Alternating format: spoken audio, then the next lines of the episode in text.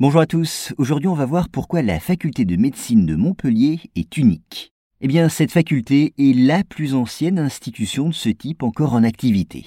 Partie intégrante de l'université, fondée officiellement au début du XIIIe siècle, cette école de médecine à la réputation prestigieuse avait des origines encore plus anciennes, vous allez voir.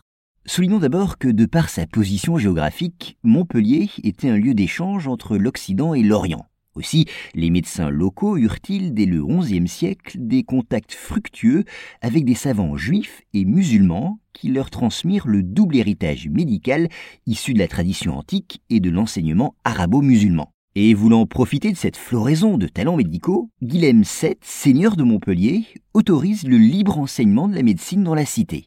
Une décision qui suscite immédiatement l'apparition de nombreuses écoles de médecine qui commencent à fonder la renommée de l'enseignement médical montpelliérain.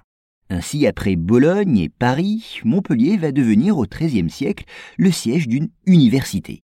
Et les statuts de ces corporations de maîtres et d'étudiants, qui s'administrent dans le cadre d'une large autonomie, sont souvent conférés par l'Église.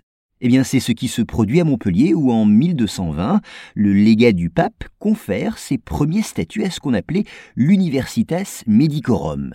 Mais attention, il faudra attendre 1289, donc à peu près une soixantaine d'années, pour voir le pape Nicolas IV créer officiellement l'Université de Montpellier. Là, selon le modèle habituel, cette nouvelle institution était divisée en quatre facultés, dont celle de médecine.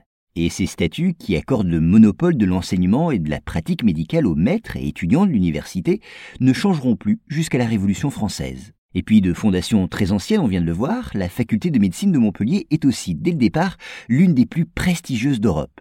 Sa renommée lui permit ainsi d'attirer des médecins et humanistes aussi illustres que Rabelais ou Guillaume Rondelet.